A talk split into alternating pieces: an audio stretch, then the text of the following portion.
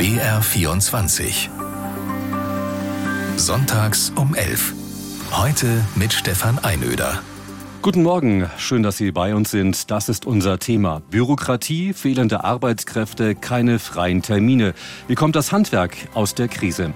Gast im Sonntags um 11 ist heute Roland Freund. Er ist der Landesbüroleiter Südwest der Deutschen Presseagentur. Grüß Gott, Herr Freund. Grüß Gott und einen schönen Sonntag allen zusammen. BR24 Sonntags um 11. Rufen Sie an.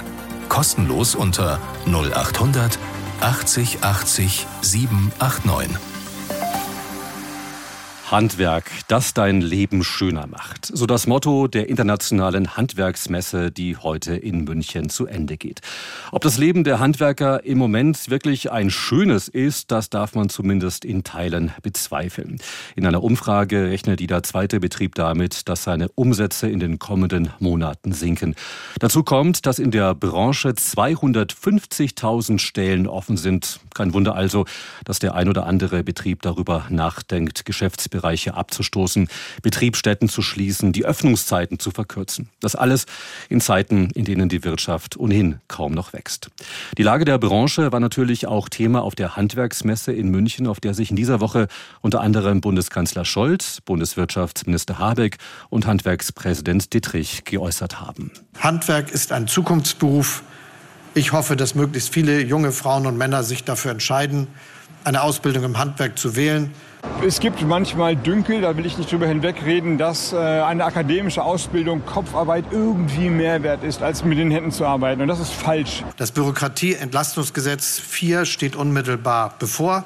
Das wird erhebliche Milliardenerleichterungen für die Wirtschaft mit sich bringen. Der vorliegende Entwurf Bürokratieentlastungsgesetz 4 reicht uns bei weitem nicht. Es gibt noch wesentlich mehr Punkte, die auf dem Tisch liegen. Wir haben auch dem Bundeswirtschaftsminister schon wieder 44 Punkte übergeben, die er prüfen möchte.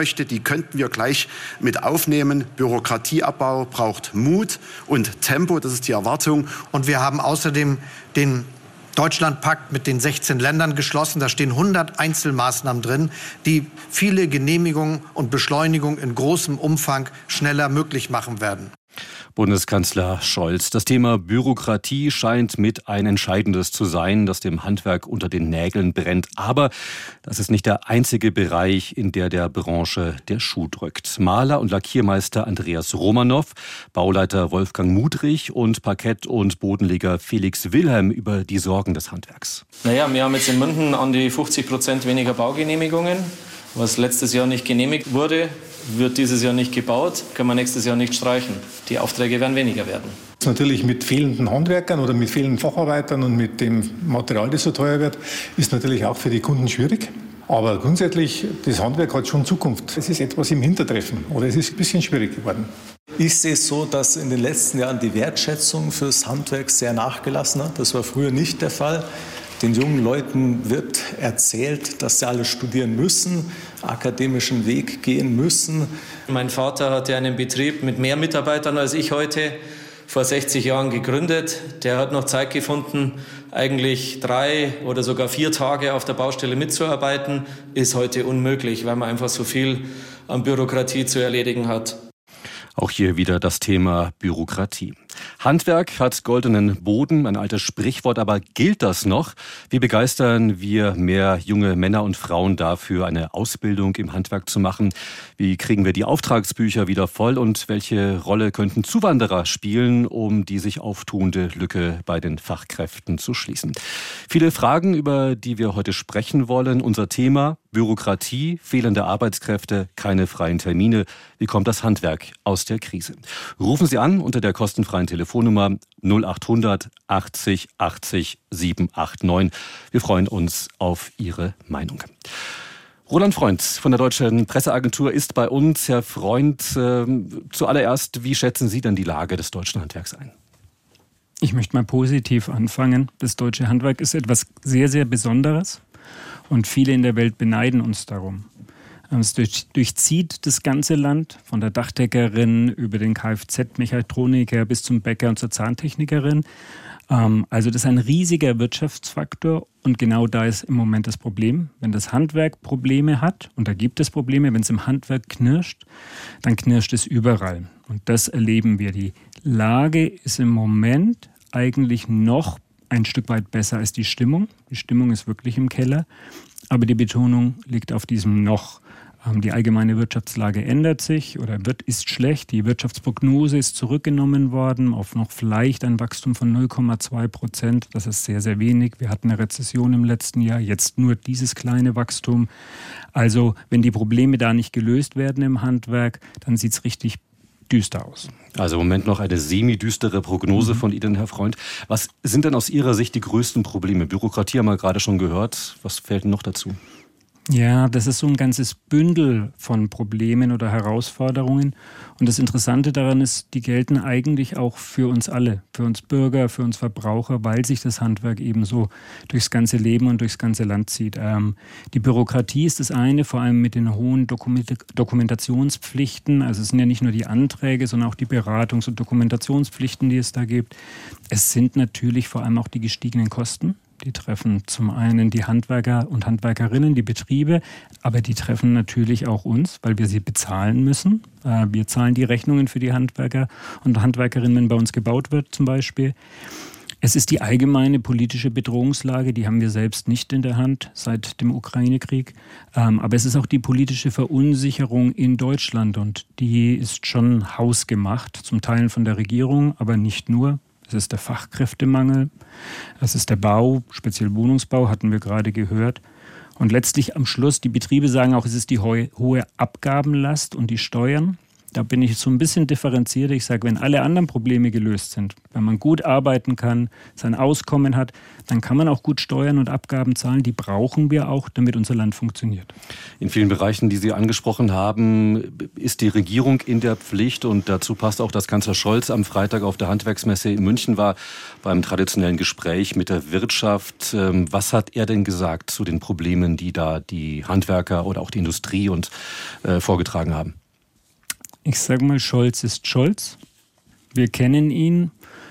Er beruhigt erstmal, er wiegelt ab, er ist sehr ruhig und hat da relativ konkret ähm, den Branchenverbänden gesagt, jammert nicht so viel.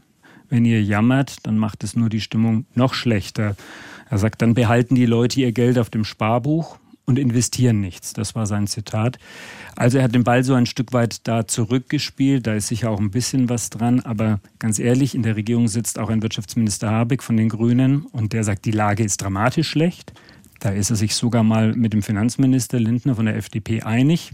Aber wie so oft, sie sind sich in der Analyse vielleicht einig, aber in den Rezepten dafür, da sind sie sich gar nicht einig. Also vielen Dank, Herr Freund, für die, für die erste Analyse. Unser Thema heute in Sonntags um 11, Bürokratie, fehlende Arbeitskräfte, keine freien Termine. Wie kommt das Handwerk aus der Krise? Rufen Sie uns an unter der kostenfreien Telefonnummer 0800 80 80 789. Wie gesagt, wir freuen uns auf Ihre Meinung. Und schauen wir mal, wie unsere Hörer das sehen. Max Sendlinger aus Pocking ist bei uns in der Sendung. Grüß Gott, Herr Sendlinger. Grüß Gott. Wie kommt aus Ihrer Sicht das Handwerk wieder aus der Krise? Oder gibt es überhaupt eine Krise? Also ich bin der Meinung, ähm, ich hätte da einen Drei-Punkte-Plan für das Handwerk. Also positiv in die Zukunft schauen. Die drei Punkte bitte. Genau. Das erste ist einmal, äh, es kann nicht angehen, dass ein Facharbeiter in der heutigen Zeit nicht mehr adäquat bezahlt wird. Wenn ich heute im Bocking als Bauschreiner, ich bin gelernter Bauschreiner, in, in die Schreinerei gehe, dann bekomme ich 14 Euro. Wir haben kein Verdi, wir haben keine Gewerkschaften, wir haben, wir haben überhaupt nichts.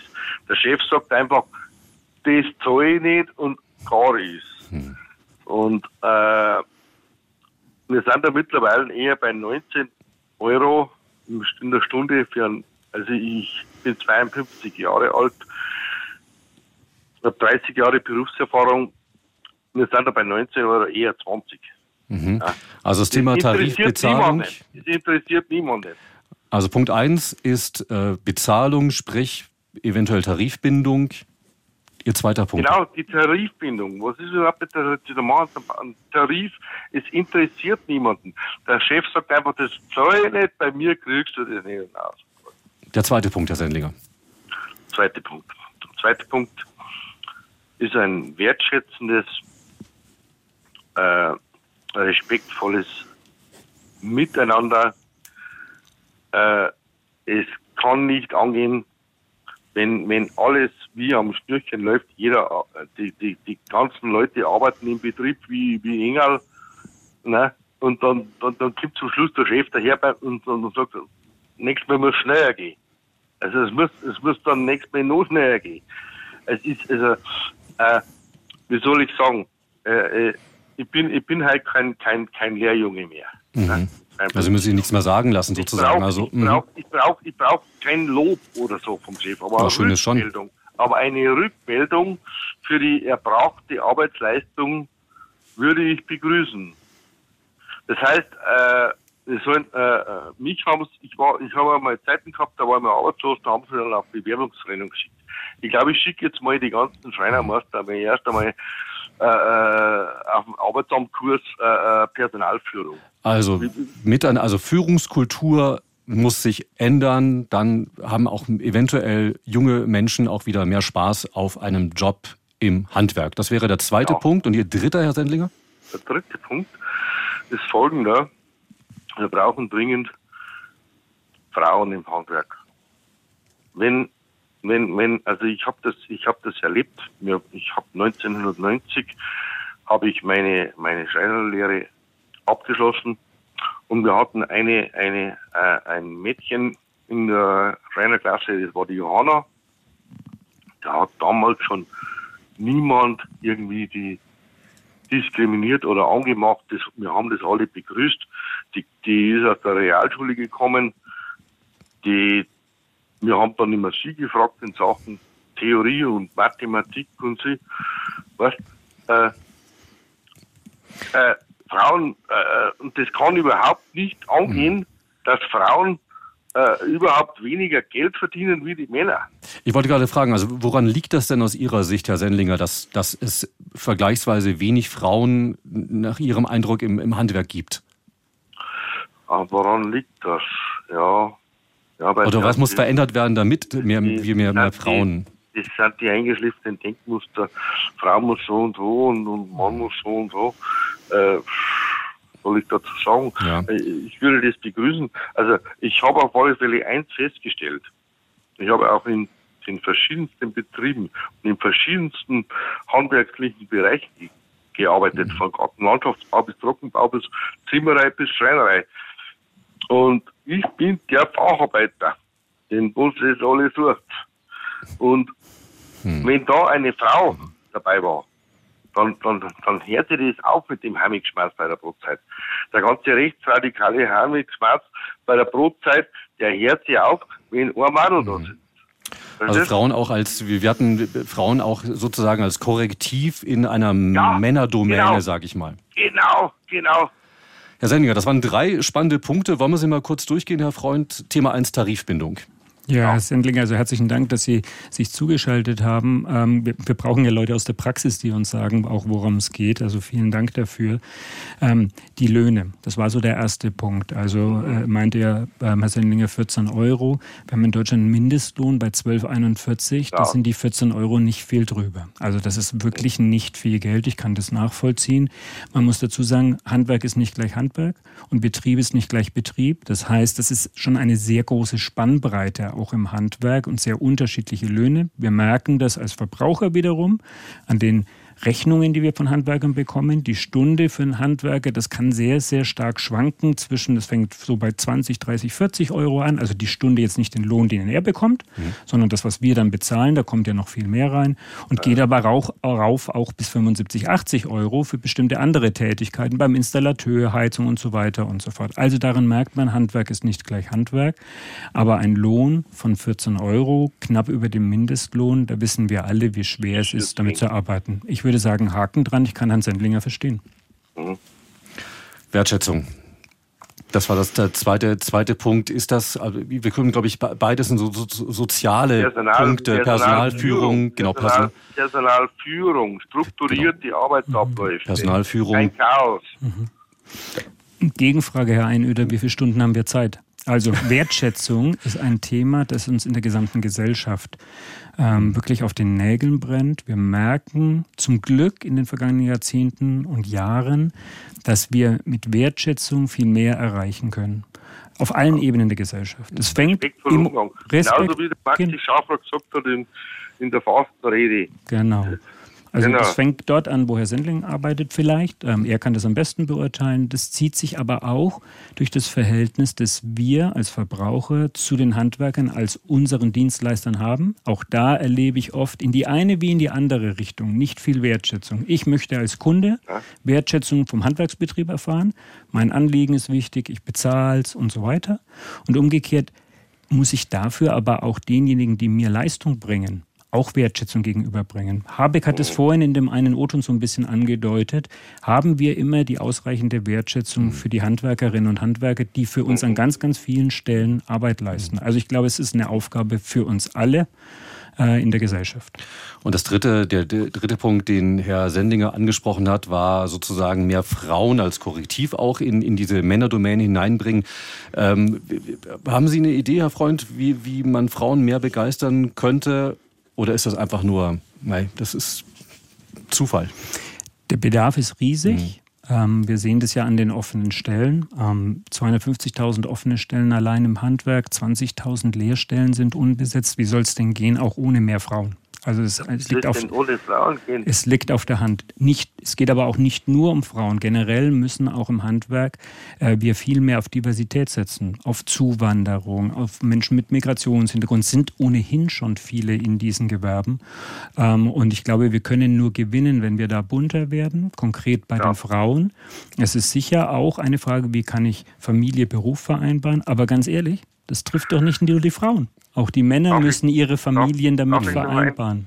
Herr Seidlinger? Darf ich noch, darf ich noch einen Satz sagen? Ja. Hm? Herr Seidlinger, äh, bitte. Ich kann alle Frauen beruhigen, äh, die wo sich äh, da sagen, oh, Handwerk oder so, skeptisch oder so, hey, das, die werden begrüßt. Die werden begrüßt im Handwerk. Perfekt, das ist doch ein schönes, Herr Sendlinger, das ist ein, ein schöneres Schlusswort gibt es nicht äh, von ja. Ihnen. Ich danke Ihnen vielmals für Ihren Beitrag bei uns in der Sendung und wünsche Gerne. Ihnen noch einen schönen Sonntag. Auf Wiedersehen. Ja, alles Gute, Gottes Segen. Alexander Kopp aus Eichenau ist bei uns in der Sendung. Herr Kopp, wir fragen uns heute, wie kommt das Handwerk aus der Krise? Was ist Ihr Rezept? Hm, ich habe kein Rezept dafür. Entschuldigen Sie, wenn ich anders anfange. Ich habe nur eine Frage, die mir aber wesentlich erscheint. Und zwar nur an einer Stelle über die Verwaltung wird also weniger wertgeschätzt aus vielen Gründen. Und ich hätte an Sie die Frage, Herr Freund, und vielleicht haben Sie auch noch einen jemand anderen, Herr Einöder. Ähm, was macht denn die Verwaltung heute so problematisch?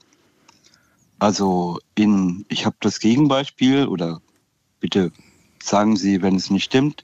In Genua ist diese Autobahnbrücke eingestürzt und die und sie haben einen, jemand äh, bekommen, der, der hat es geschafft, innerhalb eines Jahres diese Autobahnbrücke wieder aufzubauen.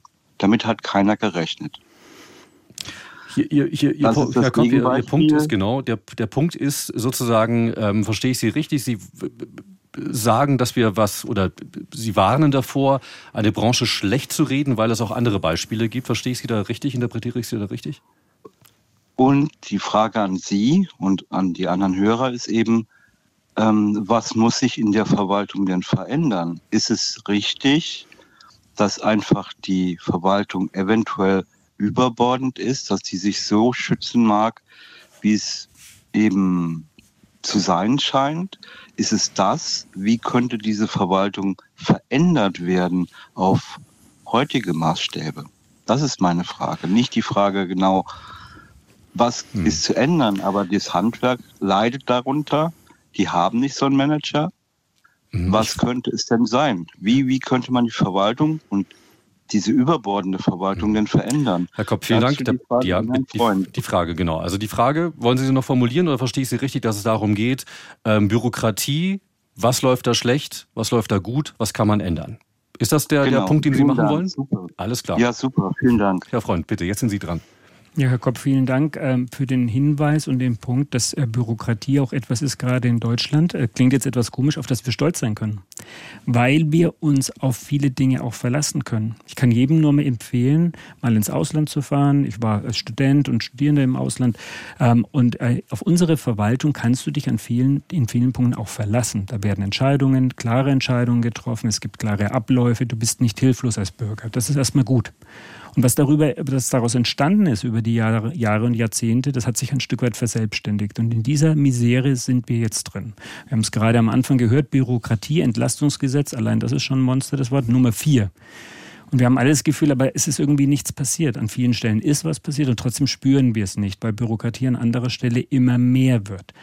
Ich hatte die Dokumentationspflichten im Handwerk erwähnt. Äh, was dort geleistet werden muss, um nachzuweisen, was passiert ist, ist wirklich sehr, sehr viel geworden und es wird auch immer mehr.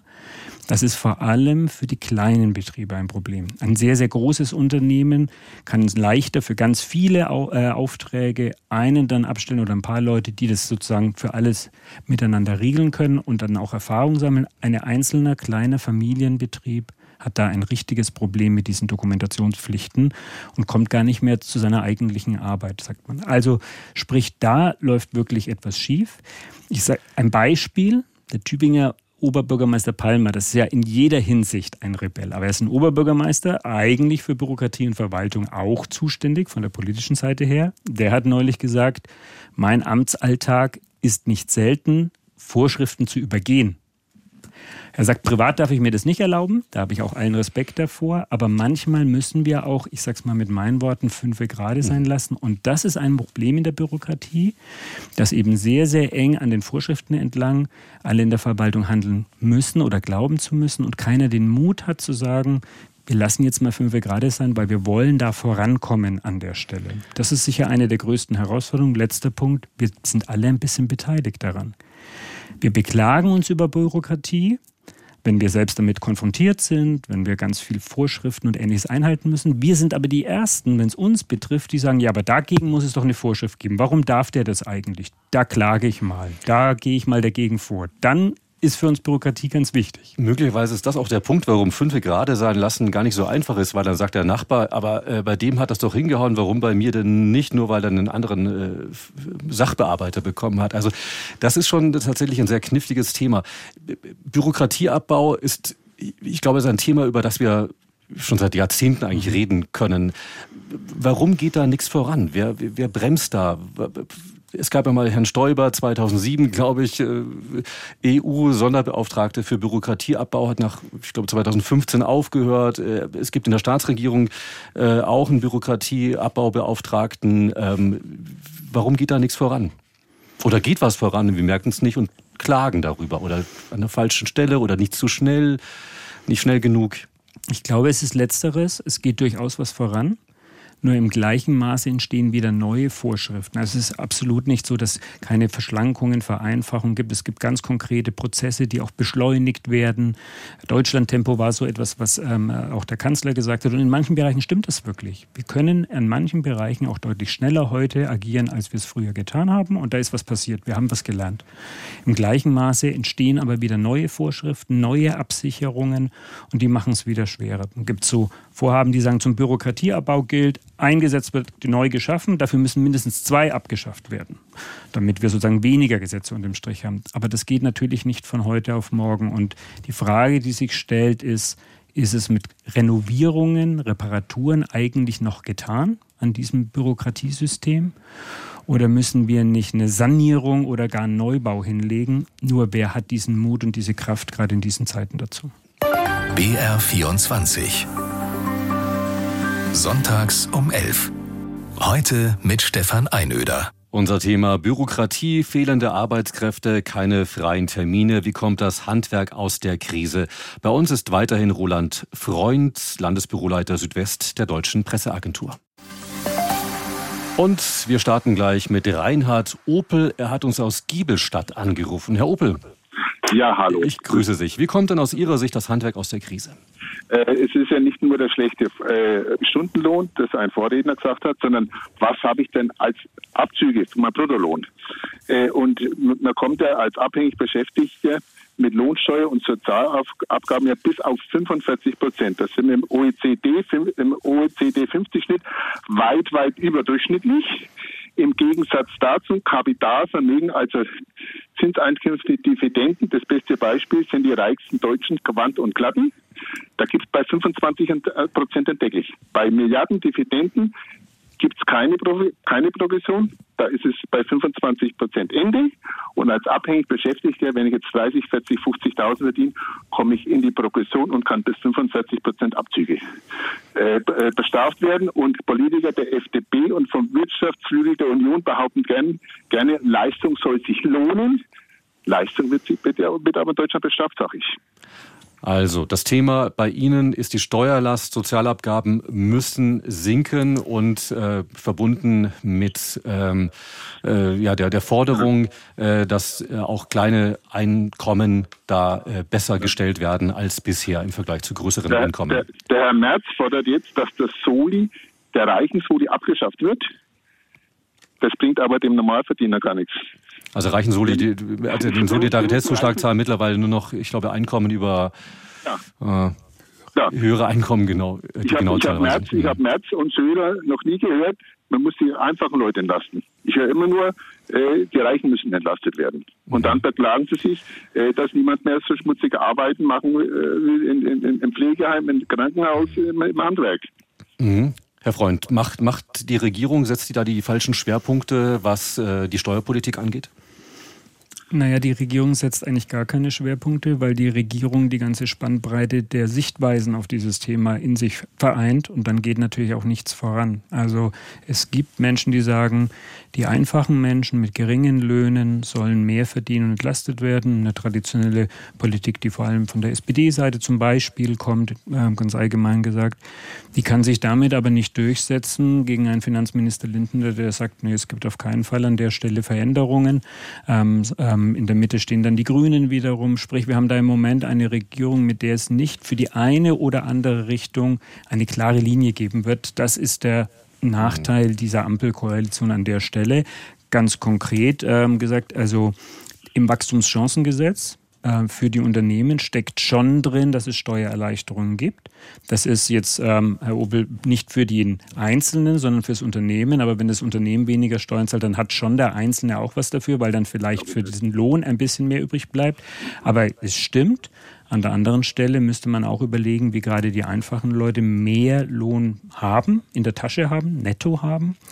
Und da wäre ich wieder so ein bisschen bei dem Anfang. Also ich glaube, das eine ist die steuerliche Entlastung, darüber kann man das machen vielleicht. Aber der andere Weg wäre, wenn generell die Löhne höher sind, wenn wir mehr in Lohn und Arbeit sind und so weiter, dann ist es auch möglich, gute Steuern zu zahlen. Wir brauchen diese Steuern für eine gute Infrastruktur, für Schulen und Bildung und ähnliches. Also vielleicht ist der Ansatz eher, aber das ist eine sehr grundsätzliche politische Frage, nicht über die Steuerentlastung zu gehen, sondern über die höheren Löhne, die gezahlt werden. Und dann habe ich am Endeffekt auch mehr Netto und dann wäre auch Herrn Opel geholfen an der Stelle.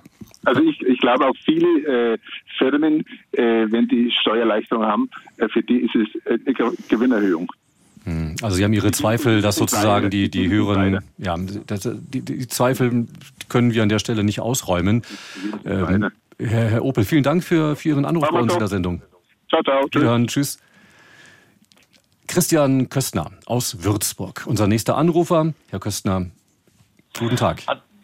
Guten Tag, ja. Ich bin Handwerksmeister im Familienbetrieb. Wir haben äh, Gaswasserheizung und äh, in Würzburg Konzeptbad und Heizung und wir haben 17 Mitarbeiter als Gesellen und Gesellinnen draußen und vier Auszubildende, dass man mal den Hintergrund weiß. Mhm. Wir sind auch stark tätig im regenerativen Bereich, also Wärmepumpen. Und da erleben wir gerade eine Vollkatastrophe. Ja. Ähm, die Förderung äh, sagt, lieber Kunde, du kannst, äh, kannst arbeiten lassen, beantragen kannst du es nicht, aber das kannst du nachher beantragen, dass du eine Förderung bekommst. Das ist eine komplette Verunsicherung der Kunden. Und die Kunden sagen uns dann, ja, das ist schön, Aber wir warten mal ab, bis sie ja das wirklich beantragen können. Und das im Mehrfamilienhausbereich zum Beispiel, das beginnt schon ab zwei Wohneinheiten, äh, ab Mitte des Jahres oder Ende des Jahres erst möglich. Diese ganzen Aufträge stehen. Also der Bürger braucht eine absolute Sicherheit der Politik. Das Vertrauen verloren. Dazu noch zum Beispiel Heizungsoptimierung. Wenn ich meine Heizung optimieren möchte, hieß es im Dezember, der Kunde bekommt 30 Prozent Förderung. Über Nacht wurde entschieden im Januar, nein, der bekommt jetzt nur noch 15 Prozent. Hätte der jetzt da gesagt, ich fange jetzt schon mal an, dann hätte er quasi die Hälfte der Förderung bekommen. Das geht quasi in die, in die Richtung, äh, Bundesregierung weiß nicht, was eigentlich die Strategie ist. Mal links, mal rechts, mal in der Mitte Absolut. Gesetze zurücknehmen, Vorschriften zurücknehmen, genau. Ankündigungen genau. zurücknehmen. Das ist Ihr Kritikpunkt, Herr Köstner. Ja, absolut. Und über Nacht vor allem. Immer, das sind Entscheidungen, die werden äh, man hat überhaupt keine Möglichkeit mehr zu reagieren. Ähm, Donnerstag wird entschieden, äh, ab Montag ist anders. Die Verlässlichkeit ist da das, das große. Die Verlässlichkeit ist, an die Kunden. Ist da das große Thema, das Ihnen, Herr Köstner, äh, Sorgen bereitet. Herr Freund, liegt Herr Köstner da richtig? Also ich kann das gut nachvollziehen. Mhm. Ähm, ich hatte es vorhin erwähnt, wir können die globalen äh, Verunsicherung, die Bedrohungslagen, die können wir nicht ändern, da können wir nur damit umgehen. Aber bei den hausgemachten Themen, und die hat Herr Köstner hier angesprochen, da wäre es schon möglich, dass eine Bundesregierung mehr Planbarkeit, mehr Sicherheit für die Bürger bringt. Ich verstehe, dass die aktuelle Lage auch für eine Bundesregierung nicht einfach ist. Also ich will das nicht äh, banalisieren. Aber wie soll ein Unternehmer, ein Betrieb oder auch ein Verbraucher damit umgehen, wenn er nicht weiß, ob das, was heute gesagt wird, morgen noch Bestand hat für seine eigene Planung, wenn das plötzlich geändert wurde. Wir haben das bei Heizung, Ausbau und so weiter erlebt. Herr Köstner hat es angesprochen. Wir haben es aber auch bei den E-Autos erlebt, dass plötzlich die Förderprämien geändert wurden und äh, schnell. Ähm, das hilft nicht in dieser Situation. Das sagt die Regierung manchmal sogar selbst. Das haben wir nicht gut gemacht. Ähm, nur die Erkenntnis ist das eine, die Umsetzung das andere. Herr Freud, da würde ich gerne noch eine Ebene tiefer gehen. Also warum passiert das denn? Also spricht man sich in der Koalition nicht ab? Der eine, ich sag mal, äh, flapsig haut was raus und dann schreit der andere auf und dann über Nacht wird das dann wieder zurückgenommen. Ich glaube, auch dafür gibt es mehrere Gründe. Das eine ist wirklich diese schwierige Koalition von drei sehr unterschiedlichen Parteien. Ähm, als die gestartet sind, wissen wir noch alle, dachten diese Parteien, oder zumindest haben sie es so gesagt und wir haben es teilweise ja auch geglaubt, weil sie so unterschiedlich sind, geht vielleicht jetzt mal was voran, weil von allen Ecken der Gesellschaft eigentlich die richtigen zusammensitzen.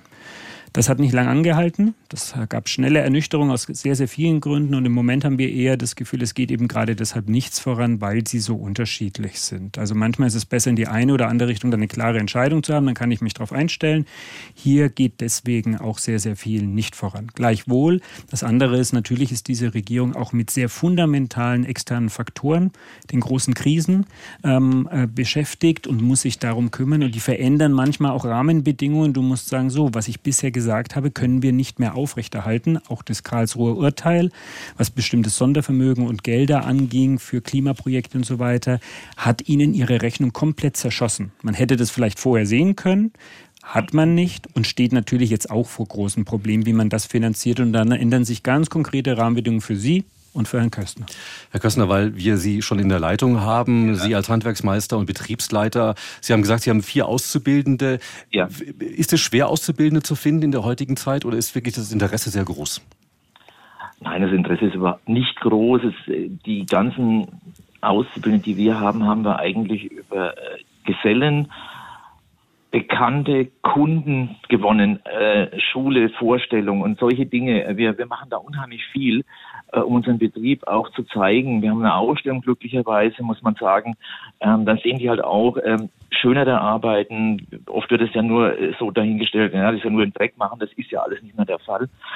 Also Auszubildende finden ist schwierig und vor allem, es wird ja bei uns immer aufwendiger, äh, komplizierter. Wir brauchen auch äh, gewisse Qualifikation in der Ausbildung eben, um mit den elektronischen Sachen, mit den Computern zurechtzukommen. Und da muss auch wirklich auch ein bisschen was in der Schule getan werden und ähm, auch in der Schule einfach mal das Handwerk ein bisschen positiver darstellen. Sie sprechen das Thema äh, Berufs Berufsbildung oder besser gesagt in der, in der Schule ein bisschen Werbung für das Handwerk zu machen. Was müsste da sich verändern? Also mehr, mehr Praxiswochen, was würden Sie sich da wünschen, Herr Köstner? Ja, wir machen Praktika auch für, für Schüler und die bei uns dann auch waren, da haben wir auch gewinnen können. Ähm, da also sollte man wirklich mal ein bisschen mehr Praktika machen in den Betrieben drin und auch vielleicht auch mal in der Schule darauf Wert legen. Das wird auch nicht nur Büro äh, Arbeiten gemacht werden, sondern auch mal wirklich ins Handwerk gegangen wird. Schaut euch doch mal ein Handwerk an, schaut euch mal äh, Büroarbeit an, dass man einfach auch mal den Unterschied sieht und wo man sich als Auszubildender dann auch ein bisschen wohlfühlt. Hm. Herr Freund, ist das auch ein, auch ein äh, Punkt, den man anpacken müsste in der Berufsbildung, in den Schulen ein bisschen mehr eben die, Spanne breiter zu machen, nicht nur meinetwegen für das Studium zu werben, sondern wie gesagt Handwerker. Das ist ein, ein toller Beruf, der, der uns in der Gesellschaft viel bringt. Also so wie Herr Köstner es schildert, klingt es toll. Also es, es, man hat ja richtig Lust zu überlegen, ey, da möchte ich auch mal vorbeischauen. Wir ähm, haben ja einen tollen Beruf. und ich glaube, genau so muss es sein. Das ist natürlich der Idealfall und es muss aber begleitet werden, auch von äh, Politik im Sinn von, dass es gezielt in den Schulen angeboten, unterstützt wird, dass das ein wesentlicher Teil ist. Diese berufliche und schulische Ausbildung des Handwerks, das ist ja in Deutschland was sehr Besonderes und dieses duale System, das ist sehr gut. Es muss aber gleichzeitig vorbereitet werden durch alle Schultypen hinweg. Also da geht es jetzt nicht nur um Mittelschule, Realschule, sondern da geht es eben auch um die Gymnasien und andere Schultypen, dass überall dort diese Breite des Handwerks, ich glaube es sind 130 Ausbildungsberufe oder ähnliches, ja. dass die dort beworben, vorgestellt und konkret erfahrbar ist. Es ist eine ist immer drüber zu reden. Das andere ist konkret Menschen und Situationen kennenzulernen und zu sagen, oh, da will ich hin. Und deswegen glaube ich, ist auch dieser konkrete Weg, wie ihn Herr Köstner beschrieben hat, sehr, sehr gut. Ja, und Herr Köstner, Sie scheint das ja, ja klar.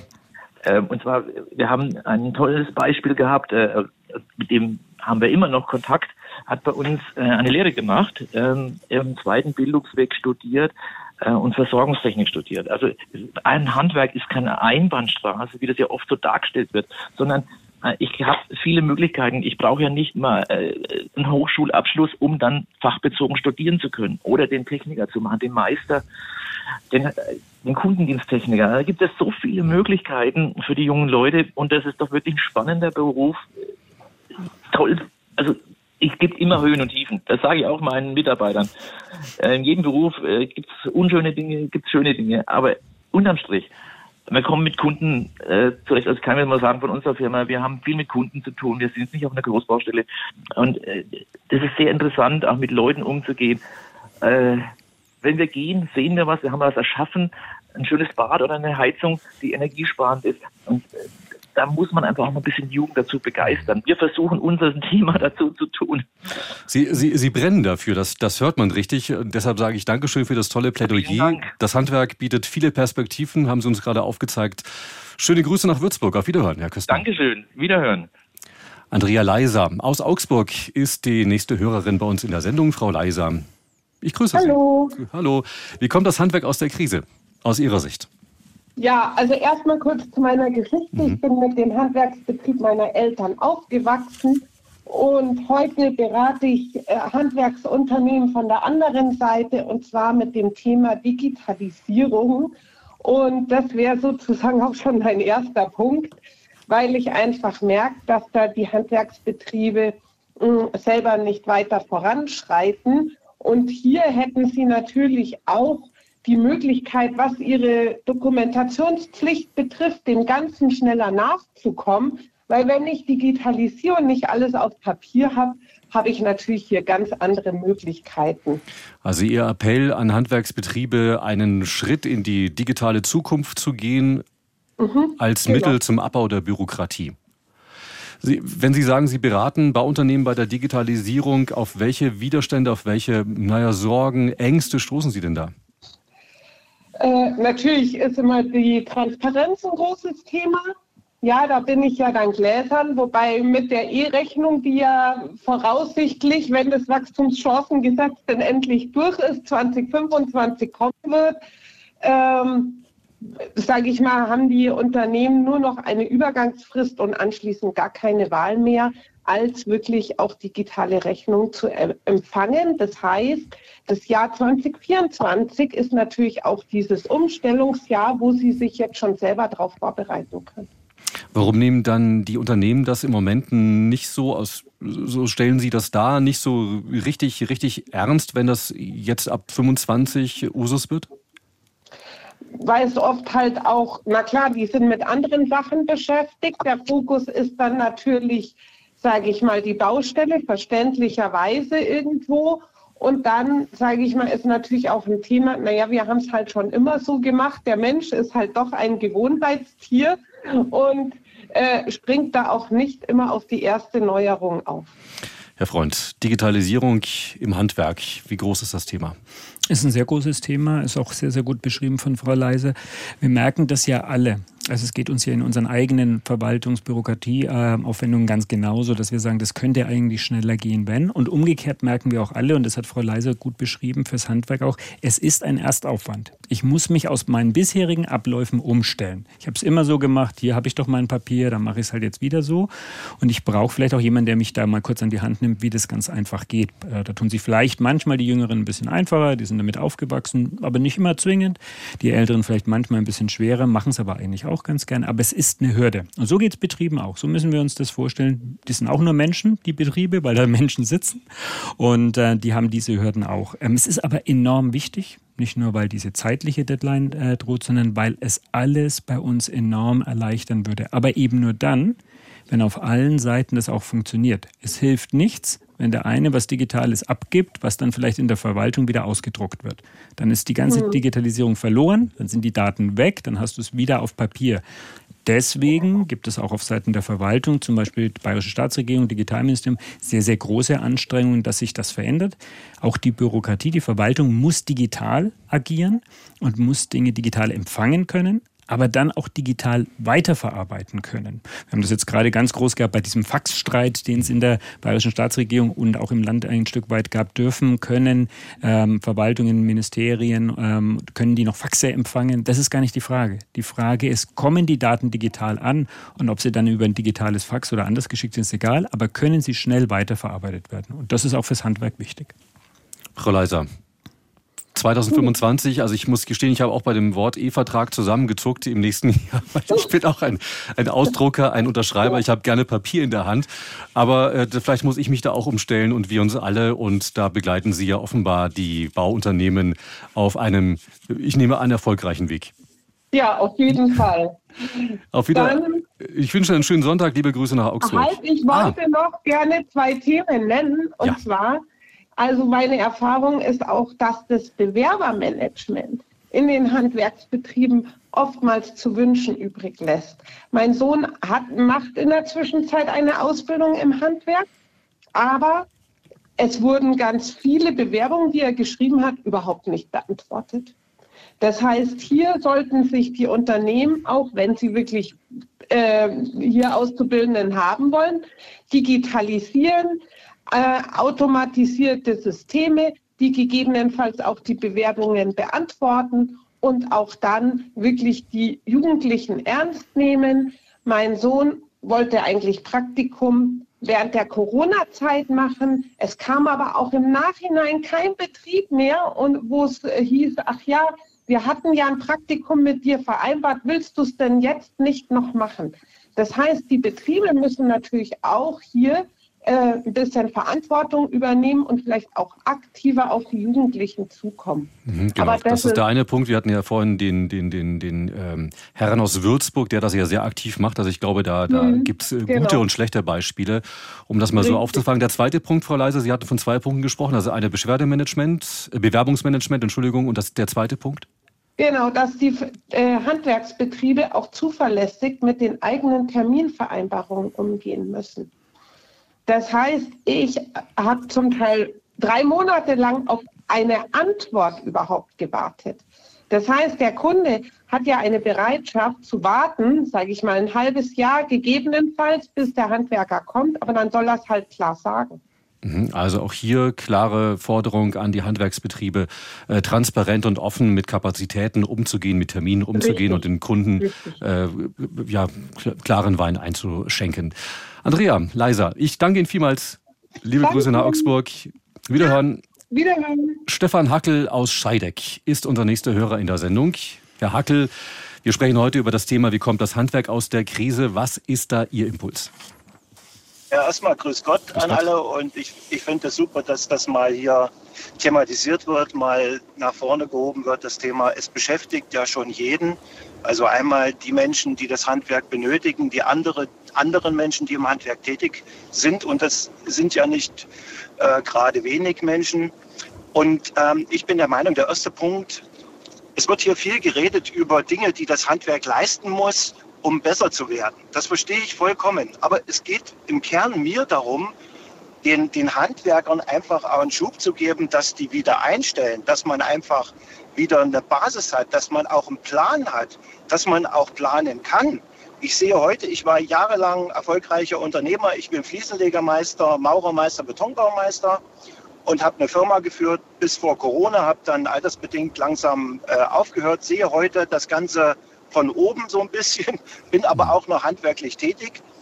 Äh, der erste Punkt ist, wir müssen das Handwerk wieder wertschätzen, weil alles, was wir anfassen, alles, was uns umgibt, ob das Außenarchitektur ist, Innenarchitektur, Möblierung, äh, egal was, es ist alles Handwerk. Und das müssen wir auch verstehen, dass, dass es Menschen gibt in Zukunft, die dieses Handwerk betreiben. Sonst kann eine Gesellschaft gar nicht funktionieren. Also wir haben jetzt schon das ja. ja, mehr Wertschätzung ist, ist das Thema, das, das, Sie, das Sie einfordern. Was haben Sie denn für Erfahrungen gemacht in Ihrer beruflichen Laufbahn? Ich habe ähm, natürlich als Unternehmer äh, sehr gute Erfahrungen gemacht und auch schlechte Erfahrungen, wie jeder Unternehmer das mit, mit Sicherheit macht. Aber ich muss sagen, ich habe meine Mitarbeiter immer wertgeschätzt. Ich habe äh, unser Unternehmen hieß zum Beispiel nicht Hackelbau, äh, auf dem Bussen stand nicht Hackelbauunternehmen, da stand Team Hackel. Und so habe ich die Firma auch geführt. Ich habe ausgebildet, äh, gewerblich und ich habe im Büromanagement ausgebildet. Also wie gesagt, ähm, ich habe auch immer Tarif bezahlt. Also die Mitarbeiter bei mir haben sich wohlgefühlt und ich glaube auch, dass das generell in den Betrieben so ist. Das ist gar kein Thema. Ich glaube auch nicht, dass äh, alle oder dass es viele Unternehmer gibt, die sagen, ich zahle dir das nicht. Weil mittlerweile ist es so, dass ich gar keinen äh, guten Mitarbeiter mehr bekomme, wenn ich das nicht zahle. Und ich möchte das ja auch zahlen. Mhm. Der Mitarbeiter soll sich ja auch wohlfühlen und soll bei mir bleiben und soll auch eine gewisse Betriebszugehörigkeit empfinden. Und nur so kann ich äh, es schaffen, auch im Handwerk zu arbeiten. Also ein klarer, klarer, klarer Appell, wie man es äh, schaffen kann, wieder mehr Menschen für das Handwerk zu begeistern oder auch im Handwerk zu halten. Herr Hackel, ich danke Ihnen vielmals für den Anruf bei uns. Wiederhören. Ich wollte noch einen, ah, ja, bitte. Okay. Ich wollte noch einen Punkt sagen. Ja, bitte. Das war ja jetzt einfach, äh, das ist ja nicht der Punkt, der das Handwerk jetzt äh, unbedingt boostert. Aber ich glaube, Energiekosten müssen runter. Punkt eins, ich mache es kurz. Energiekosten müssen runter. Es müssen die, die auch das Geld im Land lassen, müssen entlastet werden und nicht äh, mit geringen Ertragssteuern, ich sag mal, die Geld haben, dass man sagt, okay, wir besteuern euch mit 25 Prozent und den anderen, den haben wir eine Steuerprogression von 40 Prozent. Das ist der zweite Punkt. Und der, der dritte Punkt noch in äh, meiner Sache ist, dass das, äh, oh, jetzt habe ich ein bisschen verloren. Sorry, jetzt muss ich noch mal kurz nachdenken. Ja, ich hatte, ich hatte ja. Sie auch, glaube ich, aus dem Konzept ein bisschen gebracht, indem ich Sie schon ja. verabschiedet habe. Jetzt ist Ihnen der dritte Punkt noch gekommen, Herr Hackel? Ja, äh, der dritte Punkt ist, dass wir darauf achten müssen, dass wir unsere, uns, was wir hier in Deutschland haben, das ist ein unwahrscheinlicher Fundus an Wissen.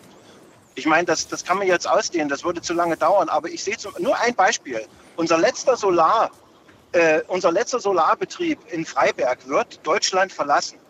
Wir wollen eine Energiewende schaffen in Deutschland. Wir haben das Fraunhofer Institut Helmholtz Zentrum. Wir bauen die besten Solaranlagen. Und unsere letzte Firma, ein Schweizer deutsches Kon ein Konsortium, ein Joint Venture, wird Deutschland verlassen, weil wir es nicht schaffen, die Leute so, äh, ich sag mal, zu unterstützen, dass wir hier in Deutschland die, Solar, die, so, diese, die Wende, die Energiewende schaffen, zum Beispiel mit der Solar, auch mit der Solarindustrie. Mhm. Und das finde ich einfach mega schade. Und deswegen muss, bin ich der Meinung, auch diese Sache mit den Steuern für unsere Handwerker, das muss anders geregelt sein. Das heißt nicht unbedingt Steuern abschaffen. Ja. Wir brauchen Steuern, aber es muss anders geregelt werden. Herkel, die geht. Punkte sind angekommen. Äh, Steuern, ja. Energiekosten, Investitionen und Wertschätzung. Ja. Ähm, jetzt verabschiede ich Sie auch wirklich, weil wir von, Zeit, von der Zeit her ein bisschen in Schwierigkeiten geraten. Herr, Herr Freund, zum Schluss lassen Sie uns mal die, die letzte Stunde noch mal so ein bisschen Revue passieren, in die Zukunft schauen, positiv für die Debatte. Wir haben viele Punkte gehört. Welche Anregungen nehmen Sie denn mit? Also mir macht die Stunde Mut, weil es viele gute Beispiele auch gab, auch gerade von den Anrufern und Anruferinnen. Ähm, da war sehr viel Konkretes dabei. Ich glaube, es sind vor allem zwei Dinge, die für uns wichtig wären. Und es sind so die zwei Seiten einer Medaille. Ich nenne es mal die Meckerkultur und die Fehlerkultur. Also wie bei vielen anderen Dingen im Leben ist es so, dass ich mich schon frage, ob wir nicht eine Tendenz haben, vieles auch kaputt zu reden, anstatt die Chancen zu sehen. Und da kann jeder für sich so ein bisschen einen Ego-Check machen, wie bin ich da eigentlich drauf? Und ich glaube, wenn jeder das macht, dann haben es schon sehr, sehr viele in Deutschland gemacht.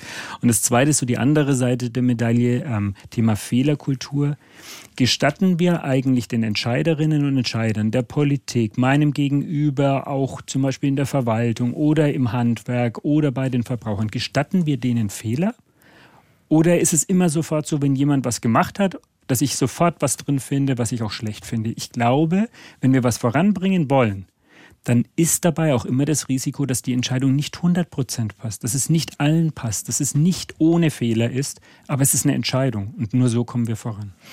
Vielen Dank für dieses Schlusswort. Das war sonntags um 11. Ich danke Ihnen fürs Zuhören und fürs Anrufen und vielen Dank auch an Roland Freund von der Deutschen Presseagentur.